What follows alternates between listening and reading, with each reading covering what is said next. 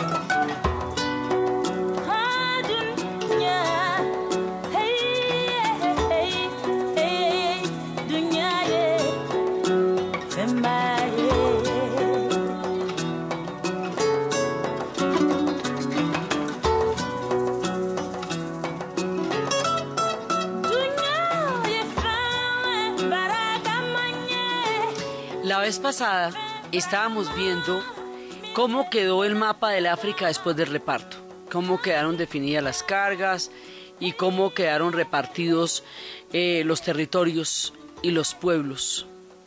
Ahora vamos a ver qué pasó con ellos una vez que esto sucede. Entonces, ¿cómo va entrando el colonialismo? El colonialismo va entrando en la forma de, primero, el reparto sobre planos, que es lo que hemos visto en estos últimos tres programas antes de nuestro paréntesis para las fiestas y las épocas navideñas.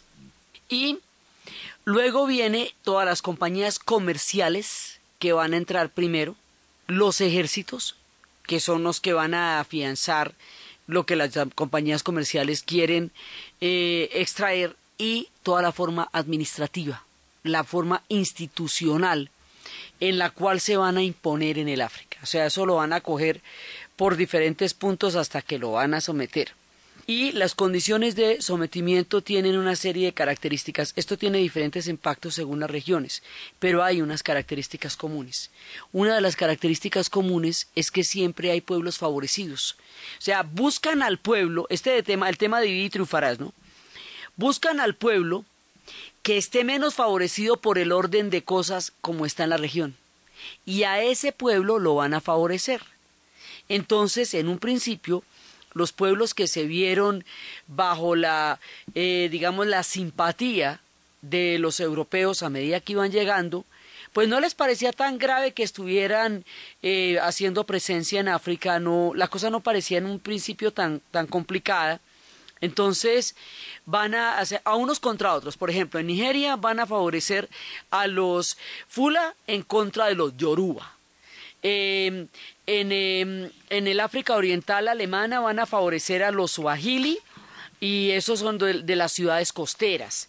Eh, así, en, la, en las comunidades de Rhodesia del Sur a los Nendebe o a eh, en Rhodesia del Norte a los Nugobi. En, así, entonces cada uno de ellos en, em, en Ruanda a los Tutsis.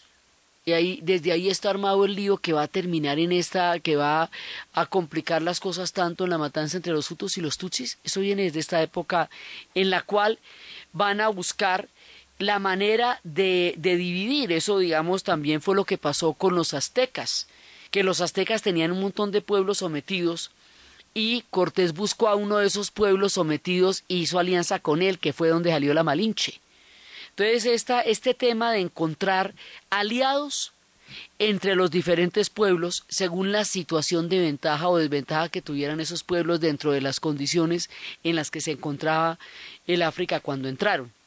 Entonces ahí ya tienen una base de apoyo. Esto lo van a hacer en todas partes, ¿no? En el Líbano lo van a hacer con los franceses, eh, con los cristianos frente a los musulmanes. Así, o sea, en todas las partes donde se dieron los, la, colonización europea del siglo XIX y del siglo XX, eh, va a pasar lo mismo. Es, una, es una, un procedimiento. Entonces, una vez que los empiecen a dividir, estas divisiones son muy complicadas porque van a generar rivalidades muy profundas que no existían antes. O van a ahondar rivalidades profundas que venían de tiempo atrás y ahora se van a volver mucho más complicadas porque a la hora de, de, reterritorializarse ellos, estas diferencias van a quedar como fantasmas para la formación del África moderna cuando se deshagan de los europeos. Pero digamos, estamos planteando semillas de conflictos acá. Hemos hablado mucho de cómo quedan los pueblos divididos y rotos por fronteras, grandes imperios quedan divididos en, diferentes territorios y pueblos que ancestralmente han sido enemigos quedan en un mismo territorio o bajo una misma jurisdicción, porque aquí lo que se va a montar es un sistema administrativo completamente diferente, que es el sistema administrativo de los europeos. Entonces eso tiene unas jurisdicciones y tiene unas divisiones políticas y tiene unas divisiones administrativas y tiene unas divisiones económicas completamente ajenas y distintas a las de los africanos, porque está por un lado el reparto y fuera del reparto están los intereses, digamos, eh, de rediseño del mapa y administrativos que cada país europeo va a tener en el territorio donde se va a meter.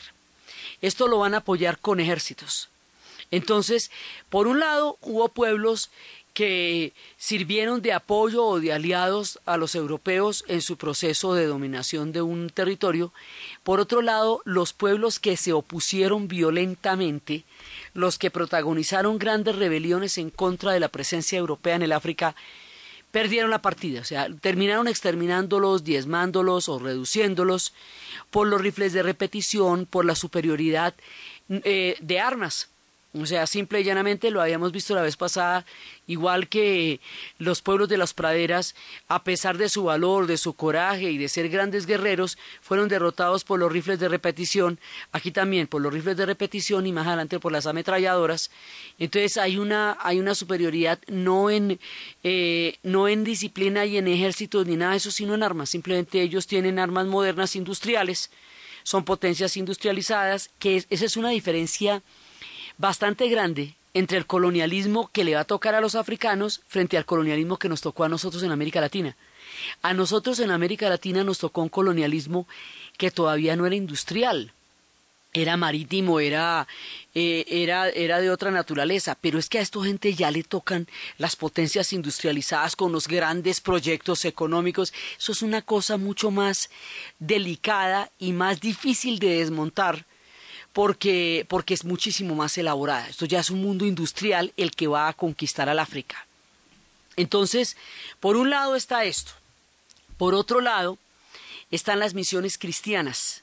Las misiones cristianas también van a tener una influencia muy grande porque resulta que si bien para muchos el África se les antojaba como una, un gran yacimiento lleno de business, de negocios que hacer y de, y de dinero que extraer, o de grandes aventuras peligrosas y riesgosas por las cuales su vida llegaba a verse en peligros permanentes, también para otros jóvenes de esta generación, África se les convertía en un continente por evangelizar. Así que hubo muchísimas misiones particularmente en Kenia, hay muchísimas misiones y esto va a hacer que una zona importante del oriente del África se vaya a cristianizar de una manera profunda, pues tanto que van a quedar aislados de las antiguas tradiciones, van a quedar ahí, eh, digamos, el cristianismo en África pues es de tal tamaño que ellos hoy día eh, son estudiantes de teología aquí en nuestras universidades, buscando un reconocimiento de Roma como un cristianismo particular que es el cristianismo africano, digamos, es, es una influencia muy grande. Eh, en muchas zonas del África fue una cristianización que llegó a tener raíces muy profundas en este primer proceso, entre otras cosas por el planteamiento del cristianismo de la igualdad entre los hombres Eso fue clave en un mundo donde existían los privilegios coloniales de los europeos y antiguas jerarquías de los órdenes anteriores a la llegada de los europeos. Eso hizo que el cristianismo tuviera bastante fuerza en el África Oriental.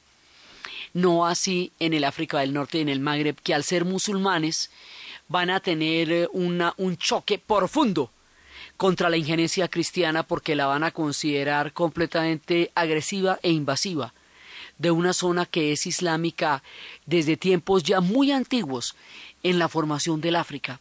Entonces aquí se van formando, digamos, diferentes estructuras y hay otra cosa que es bastante complicada y es que van a terminar poniendo una autoridad por encima de las autoridades africanas. Es decir, usted tiene una autoridad tribal, usted tiene el jefe de la tribu, la comunidad, el Consejo de Ancianos, que son los que toda la vida han tomado las decisiones sobre la justicia y ante quienes rinde, rinde cuentas la comunidad a la hora de la transgresión de una norma o a la hora de una ceremonia importante. Ahora hay tribunales europeos. Entonces ese jefe suyo ese gran jefe, ese gran anciano, ese gran hombre que está ahí porque la comunidad lo ha elegido y porque tiene toda la el aval y el linaje para estar ahí, ese tipo queda subordinado a una autoridad europea, a un juzgado. Entonces, eso debilita profundamente la autoridad ancestral, la autonomía de los pueblos africanos. Acuérdense ustedes que cada tribu es una nación, es un universo en sí mismo. Es decir, la diversidad de tribus en el África son cosmovisiones, algunas son compañeras las unas de las otras, otras son enemigas, pero cada una por aparte es un universo. Y los europeos tienen una cultura que tiene unas bases comunes fundamentales. Los africanos son muy, muy, pero muy, muy diversos entre sí. Entonces, al romper estas estructuras y, colocar, y, ponerlas bajo una dominación europea, erosionan las bases de la autoridad ancestral de los pueblos africanos. Es decir, desconfiguran el África como está y la configuran de una manera distinta. Y la configuran a la usanza de los europeos y en la manera como los europeos necesitan que esté funcionando el África para poderla dominar para poder sacar los recursos y para poder ejercer la condición de potencia que para ellos significaba el tener colonias en ultramar. Eso digamos, o sea, viene toda la institucionalización, la puesta en escena de lo que se había firmado sobre planos, que era el reparto del África.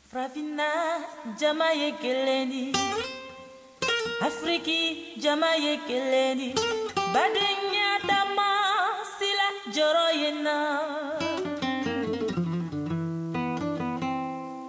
farafinna kunko ye kelen di afiriki kunko ye kelen di singiya tama sila jɔrɔ ye na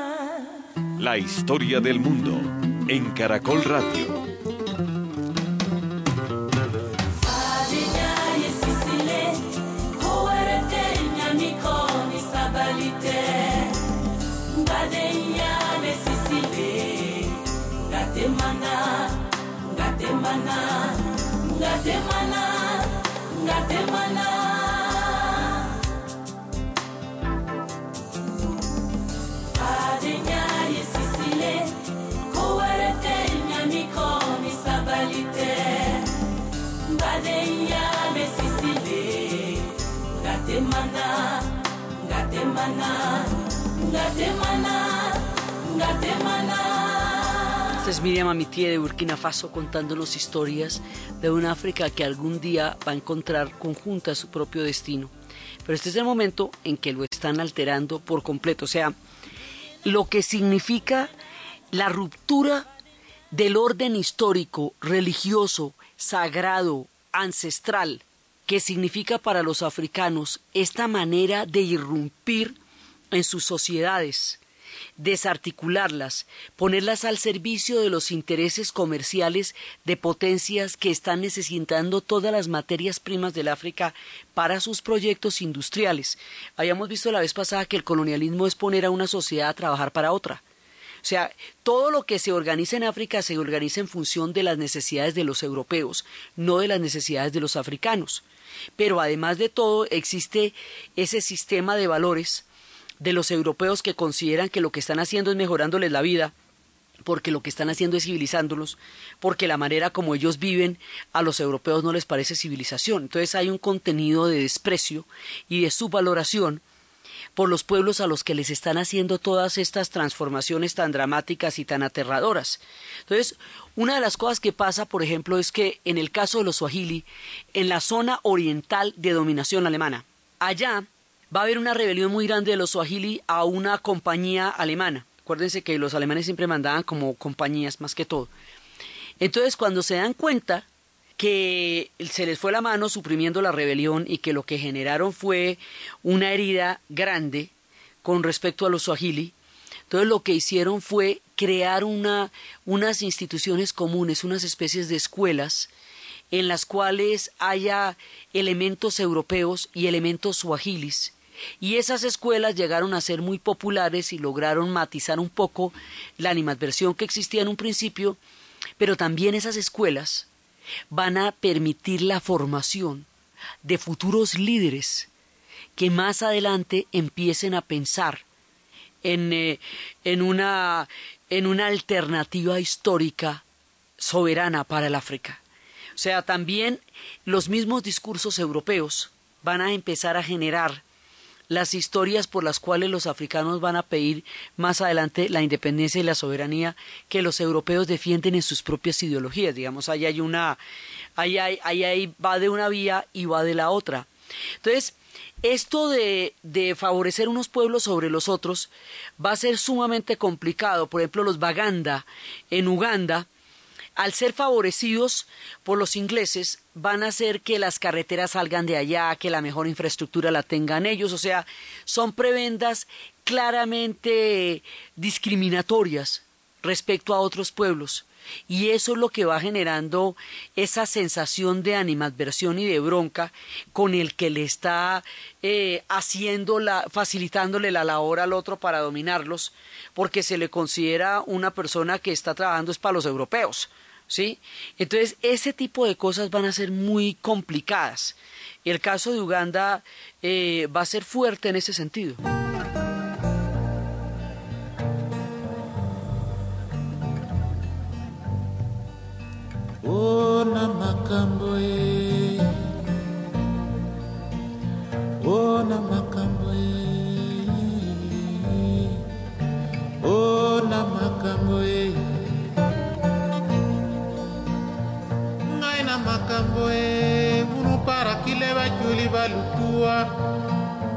Lutua, lutua, doigt, le lutua, on est oh, non.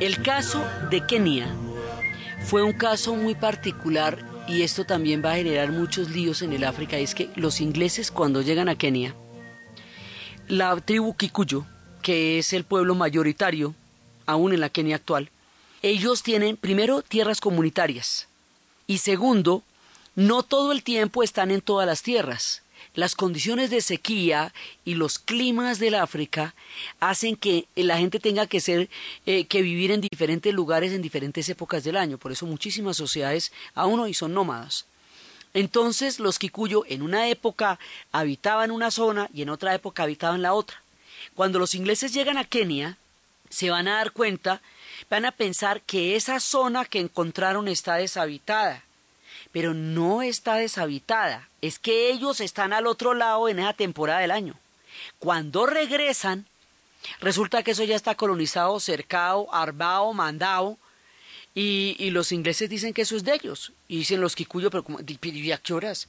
Y, y primero la tierra, la tierra no es, eh, o sea, ¿cómo van ustedes a tener una propiedad individual de la tierra si es que la tierra nosotros nos han dado, son los ancestros? Y estas son tierras de los dioses y de los espíritus. ¿Cómo van a tener ustedes títulos o propiedades sobre tierras que son de dioses o de espíritus? Entonces, pues imagínense para ellos entender que es que se los repartieron sobre planos en Berlín. ¿Cómo te parece el problema? Entonces, por un lado va a pasar eso, eh, hay estructuras totalmente distintas. Los europeos son pueblos basados en el individuo. Los pueblos africanos, muchísimos de los pueblos africanos, tienen estructuras comunitarias. Cada uno de los miembros de la tribu, de la comunidad, está unido por lazos de parentescos, de ancestros, de tierras, que los europeos no, no, no tienen ya en sus culturas. Entonces ahí va a haber muchos problemas. En el caso de Kenia, cuando llegaron los misioneros de la Consolata, los misioneros italianos, esos son cristianos, son católicos. Los ingleses son protestantes. Entonces los ingleses van a ser sumamente antipáticos con los misioneros de la Consolata y no tenían ningún interés en educar a los Kikuyo porque en muchas partes del África la educación no se planteó en la primera parte de la colonización como una necesidad porque se consideraba que mantenerlos alejados del conocimiento de las estructuras eh, de, de, los europeos era una forma de mantener la dependencia a perpetuidad de un pueblo al que habían colonizado en calidad de despensa y de granero para los proyectos de industrialización. O sea, es ver al África como una tierra de gran extracción, como pues nos miraban a nosotros con el oro, pues eso no es distinto, lo que pasa es que pasa cuatro siglos después de cuando nos tocó a nosotros, pero haga de, haga de cuenta la misma vuelta. ¿Sí?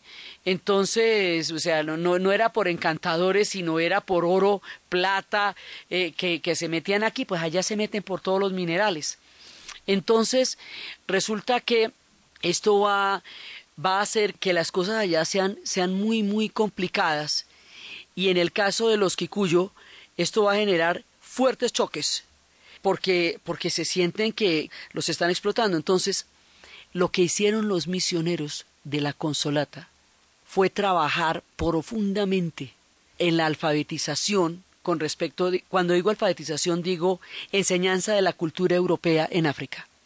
Porque los africanos no eran analfabetos, porque es que usted no puede ser analfabeto de su propia cultura. Es que si a usted le imponen otra cultura, con otra lengua, y con otros códigos, y lo llaman analfabeto porque no conoce esos otros códigos, eso no es analfabetismo. Eso es simplemente que a usted le están exigiendo unos códigos que no son los suyos. E, en eso Bob Marley es sumamente reiterativo.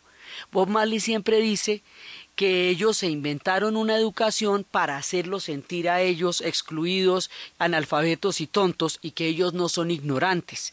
Eso lo repite él muchas veces. Nosotros no somos ignorantes.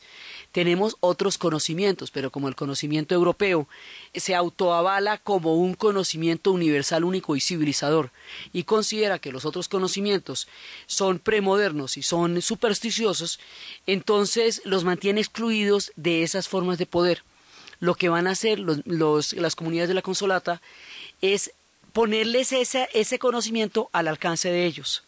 Eso también va a generar una formación de líderes. Digamos, las misiones cristianas van a ser como un punto por donde pueden entrar los africanos al mundo de los europeos. Porque desde el punto de vista político, ellos no si bien podían llegar a ser funcionarios de menor rango, no había peligro de que llegaran a ser funcionarios que en realidad tuvieran capacidad de decidir sobre los destinos de su propia nación.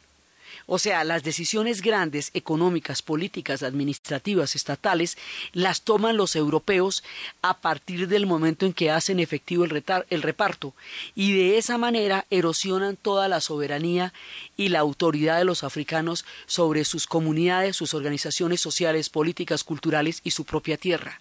Entonces, en un momento dado, las misiones cristianas van a cumplir un papel, por, pues de un lado los alejan de sus, de sus espíritus y de sus, eh, de sus cultos ancestrales, que es enajenante desde el punto de vista de quienes han nacido en una tierra milenaria, pero por el otro lado se les convierten en una llave y en una puerta de acceso al mundo de los blancos que de otra manera sería mucho más difícil tener.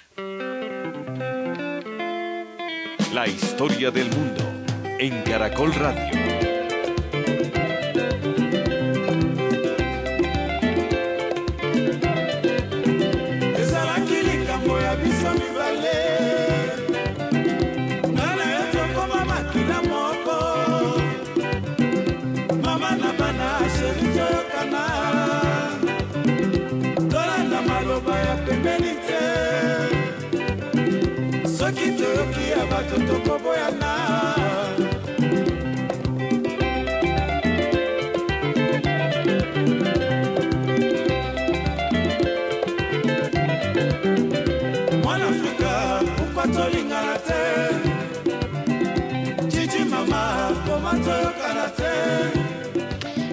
Los cristianos van a tener, digamos, este arraigo y esta capacidad de multiplicarse en el África Oriental y en algunas zonas del África Occidental.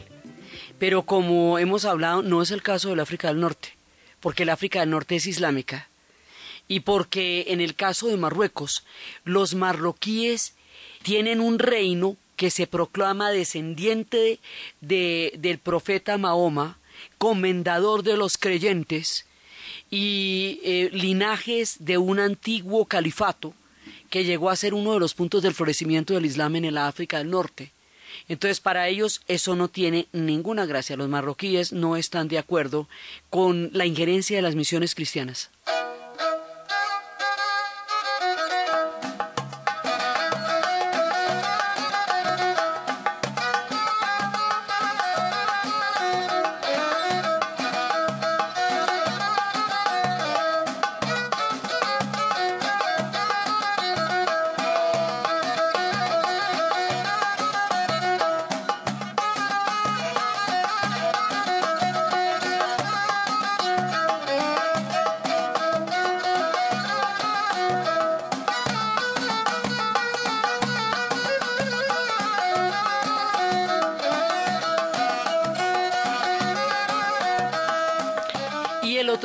Es el de Egipto, que va a tener la influencia de un movimiento panislámico que tiene su origen en Turquía, cuando empieza todo el- la desmembración del imperio, que después va a ser mucho peor, pero que sienten que se unen alrededor del Islam, borrando todas sus diferencias, para resistir una profunda injerencia cristiana que para ellos significa europea, porque los europeos son cristianos de unos y de otros, católicos o protestantes, ingleses o franceses, igual son europeos. Entonces va a haber un movimiento panislámico de los jóvenes turcos a finales del siglo XIX que va a ser tomado por los egipcios en la Universidad Al-Azhar y los egipcios también van a tener otro, otro núcleo de resistencia frente a la injerencia europea que va a ser el pan-islamismo. Y eso va a ser otra, digamos, de las, de las tendencias que en el futuro va a, a presentarse como una forma de rebelión frente a la presencia europea porque ellos asimilan lo cristiano con lo europeo y lo musulmán con lo ancestral y con lo característico de su cultura en el caso de toda la franja árabe. Ahí también hay bereberes, ¿no? Que también son musulmanes, pero en el caso de toda la franja árabe es la manera como ellos se sienten porque vienen de los antiguos califatos. Entonces, en unas zonas el cristianismo es súper clave y en otras zonas el cristianismo es identificado como una clara injerencia europea. En las zonas donde el cristianismo va a tener también tanta acogida, hay conflictos fuertes porque el cristianismo se mete en, los ritos de iniciación de, de, muchos pueblos africanos y los ritos de iniciación para ellos son muy, muy importantes. Entonces va a haber fricciones también en ese caso. Pero de una u otra manera les abre algunas puertas que la política no les abría. Todo esto va a cambiar mucho con la Primera Guerra Mundial. En la Primera Guerra Mundial es la primera vez que las tribus blancas se enfrentan entre sí. O sea, todos estos europeos que parecían estar de acuerdo para repartirse el África se van a matar todos con todos en las trincheras de la Primera Guerra Mundial y muchísimos, muchísimos soldados del África van a estar peleando con ellos y van a ver una cosa, digamos, se van a dar cuenta que eso es una cosa terrible lo que va a pasar ahí y empiezan primero a ver, el, digamos, ese aspecto del hombre blanco que ellos no habían conocido y es cómo se pueden agarrar los unos con los otros en una carnicería sin proporciones en la historia nunca. Segundo, después de la Primera Guerra Mundial, Alemania no solamente es desmembrada, como estábamos viendo la vez pasada, sino que le quitan los territorios. Entonces, al quitarse los territorios y se los van a repartir, lo que era el África oriental alemana queda en manos de los ingleses y se va a llamar Tanganyika, cumpliendo el antiguo sueño de Cecil Rhodes de un África británica del Cabo al Cairo. Bélgica se va a apoderar de Ruanda y de Burundi. A Suráfrica le añaden el, el África del sudeste alemán, llamada Namibia. Francia y Gran Bretaña se quedan con Camerún, Togo se lo van a repartir y hay un Togo británico que llaman Togoland y hay otro Togo francés que llaman Togo. Entonces, Camerún y Togo, que fueron eh, repartos alemanes, van a quedar después en manos de los ingleses y los franceses cuando termine la Primera Guerra Mundial y a Alemania le quiten los territorios que se había eh, adjudicado en el reparto. Entonces, los ingleses y los franceses se van a tomar después el imperio otomano, cuando ya cae, lo acaban de desmembrar, entonces se toman Siria, se toman Mesopotamia, o sea, no solamente África, sino se están repartiendo un montón de pedazos que van a quedar a disposición cuando el imperio otomano se hunda definitivamente y se van a tomar todos esos pedazos. Pero, por otro lado, la Primera Guerra Mundial va a debilitar muchísimo a los europeos, porque es que son 15 millones de muertos en cuatro años, una generación enterrada, es una tragedia, es realmente una hecatombe de los pueblos europeos. Entonces ellos, a pesar de que los ingleses y los franceses ganan la guerra, nadie gana, eso no es una victoria para nadie, eso es una cosa realmente aterradora lo que va a pasar allá y después de eso se les ocurre tener como mandatos, o sea, inventarse o perfilar las figuras de protectorados, porque como se van a extender por Siria, por Líbano, por Jordania, entonces van a haber estas figuras de, protectorados en donde hay modificaciones políticas que intenten darle un poco más de participación a los, eh, a los africanos en su propio destino, pero que sin que nos vaya la mano, ¿no? O sea, son, esto es más maquillaje que realidad. ¿Sí? Porque tampoco es que ellos van a tener eh, de verdad una injerencia. Va a haber en las dos guerras mundiales, pero sobre todo en la segunda, promesas claramente incumplidas de una mayor participación de ellos en su propio destino, que en, en términos reales no se va a dar. Entonces, esto queda, queda maquilladito, pero de todas maneras ellos quedan muy excluidos de lo que es su propio destino, lo que los hace ponerse a pensar lo que ya van a empezar a tener mucho más claro para la Segunda Guerra Mundial, y es que no hay diferencia de amos entre los europeos. O sea, a la final, que a usted le toquen los belgas como que le toquen los alemanes, como que le toquen los ingleses o como que le toquen los franceses, si, siempre y cuando a usted le toque un amo europeo, eso no le va a hacer diferencia. Esos son problemas que atañen a los europeos, pero no son problemas que realmente a los africanos les señale un destino mejor o distinto. Entonces, después de la Segunda Guerra Mundial, Europa se idea la sociedad de las naciones como una forma de, digamos, de crear mecanismos de intermediación entre las, entre, en el mundo para que las guerras no se vuelvan inmanejables. Esta sociedad de las naciones no va a tener la participación de los Estados Unidos, lo cual le, que le quita mucha credibilidad, porque los Estados Unidos no está de acuerdo con el Tratado de Versalles, que despedazó a Alemania, porque los Estados Unidos se metió para la paz y no para la venganza. Y el final de la Primera Guerra Mundial fue una venganza institucional contra Alemania, cuando la desmembraron, la pusieron a, a pagar toda la reconstrucción europea la declararon culpable, le prohibieron ejércitos. Entonces Estados Unidos dice, esto iba a ser una paz, no una venganza. Entonces no firma el Tratado de Versalles. Por el Tratado de Versalles, Inglaterra y Francia ratifican su calidad de protectorado de todos los territorios del Medio Oriente. Es decir, yo me adjudico algo y además me lo apruebo y me pongo de acuerdo en que sí estoy de acuerdo con eso. ¿Sí? Entonces, eso digamos es una cosa complicada lo que va a pasar ahí. Y en ese momento empieza, digamos, una nueva etapa. En esa nueva etapa es donde va a surgir el pensamiento del nacionalismo. Hay unos pensadores que arrancan de los años 20 que van a, a pensar en África como un continente al que deben tener todo el derecho a gobernar. Muchachos de las élites, de todas estas, eh, de todos estos pueblos favorecidos, que fueron a estudiar a Inglaterra y a Francia, que se van a graduar como médicos, que se van a graduar como abogados, y que teniendo la misma competencia académica en las universidades europeas, se van a encontrar con que en África no tienen los mismos derechos a cargos públicos o en los hospitales que para lo cual se prepararon. Entonces dicen, eh, se dan cuenta que en la realidad ellos no tienen capacidad de ascenso, dominio, soberanía sobre sus propios países.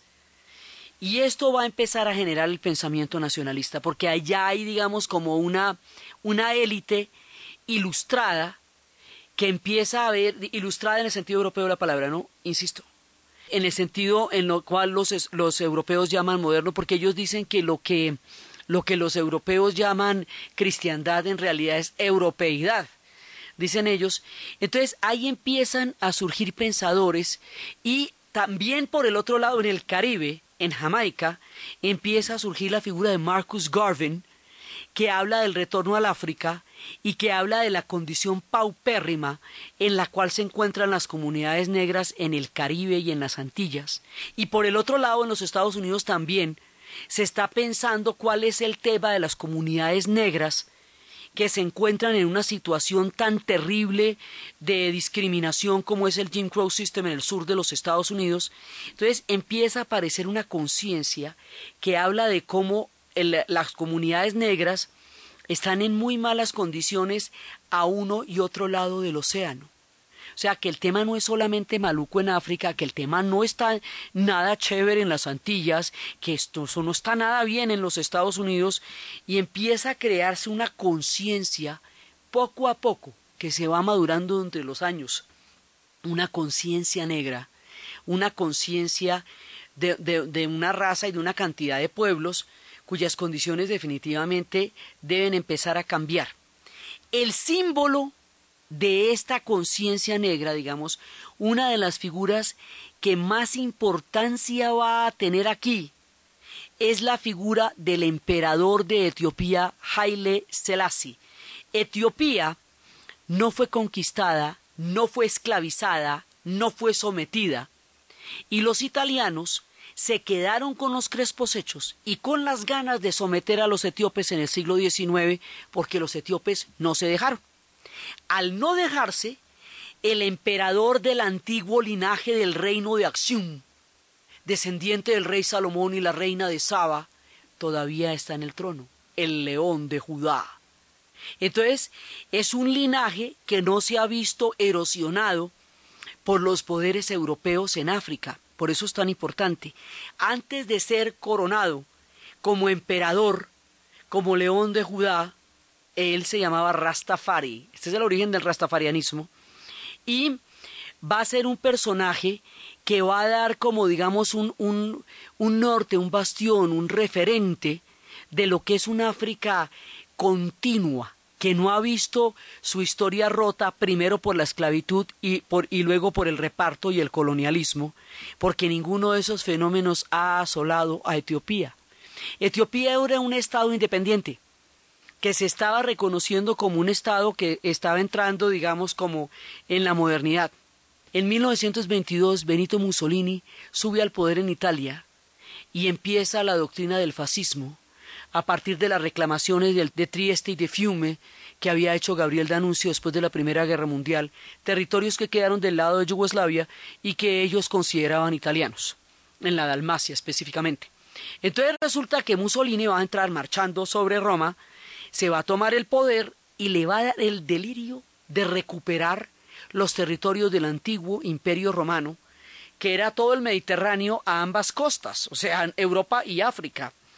Y le da por meterse por eh, afirmar, sobre, eh, afirmar poder en Libia, que ya desde 1911 estaba en manos de los italianos, pero que le van a dar una, guerra muy grande Graciani contra todos los pueblos bereberes que los va, a los beduinos que los va a concentrar en campos de concentración. Y va a hacer unas matanzas muy malucas, muy horribles más de 20.000 muertos, por los cuales en el futuro Gaddafi le pidió a Berlusconi una indemnización gigantesca, porque la colonización de los italianos en Libia costó la muerte de más de 20.000 de ellos para someterlos. Por eso, por eso Gaddafi le va a pedir una, una indemnización en el futuro a Berlusconi. Eso es de las muchas cosas que se van a tejer en estas historias de largo plazo que significan acá. Pero lo que hicieron en Etiopía es un crimen de lo peor. En 1934 se van a meter en Etiopía los italianos, siendo el ejército fascista un ejército moderno e industrial, van a echarles gas mostaza, que lo, lo, tenían desde las trincheras de la Primera Guerra Mundial. El gas mostaza enseguece y quema las plantas de los pies. Los etíopes peleaban descalzos y en palos, porque su ejército no era un ejército moderno. Entonces van a hacer un crimen ahora. Si bien los ingleses y los franceses, y hasta incluso los belgas, han intentado morigerar el tono del mandato colonial, a partir también de las experiencias de la Primera Guerra Mundial, la entrada de los italianos es brutal, ruda, a lo bestia, burda, eh, como ya ni siquiera es el colonialismo. Es decir, es como eran los primeros, las primeras entradas de los europeos después del reparto del África, las primeras historias de las entradas en el Congo, cosas que pasaron cuando se estaban empezando a tomar el África, pero que ya habían, se habían modificado bastante a nivel político, los italianos van a recordar con su barbarie cómo fue que los europeos conquistaron el África.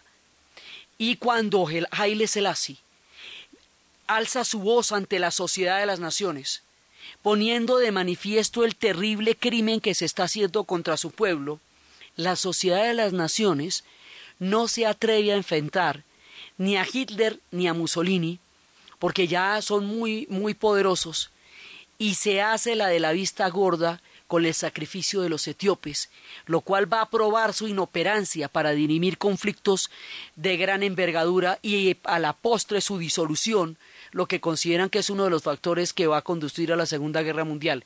Para los africanos, el crimen de los italianos en Etiopía se convierte en un símbolo de, del rechazo, de la brutalidad, de lo ilegítimo del poder de los europeos en África, de la usurpación que ha significado el orden colonial para los africanos, y eso va a levantar las banderas de una conciencia nacionalista que se va a desarrollar de una manera creciente a, través de todo el pensamiento que se está dando. Y como estábamos en Jamaica con lo de Marcus Garvey, la, eh, Selassie va a ser una figura que le va a dar a los jamaiquinos una herencia espiritual que es de donde va a salir el movimiento rastafariano, del cual hemos hablado en varios, eh, en varios capítulos, porque es esta altivez de un pueblo libre, de un hombre digno que viene del rey Salomón y la reina de Saba y que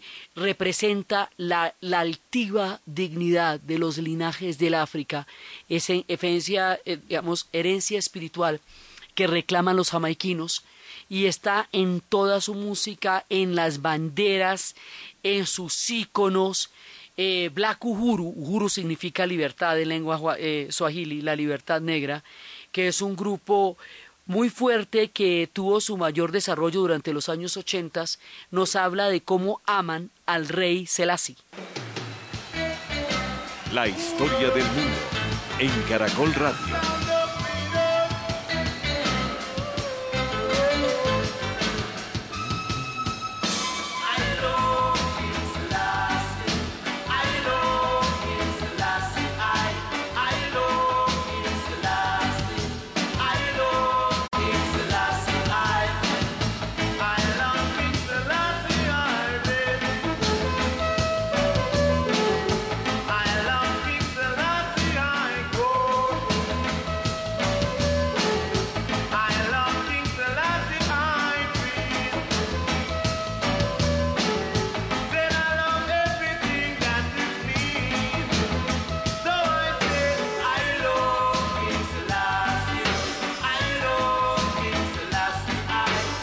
Esta profesión de amor al rey Selassie es una profesión de fe.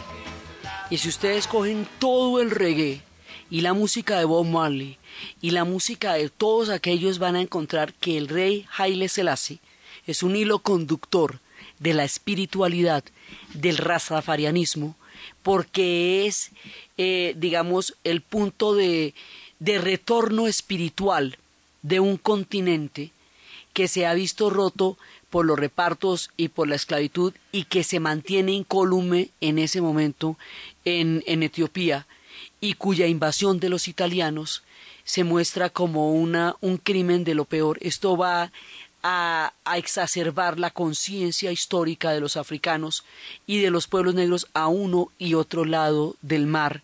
La figura de King Selassie va a ser una figura de la mayor importancia y lo sigue siendo, porque en Jamaica él es uno de sus eh, íconos espirituales de la mayor importancia. El asunto es que hay muchas maneras por las cuales se está desarrollando un pensamiento nacionalista. Eh, por la exclusión política, eh, por, el, por, el, mismo discurso que tienen los europeos sobre la libertad, la independencia, la autonomía. Usted no puede tener ese discurso y al mismo tiempo tener un régimen colonial donde este discurso se niegue en la práctica, porque se le va a devolver en algún momento.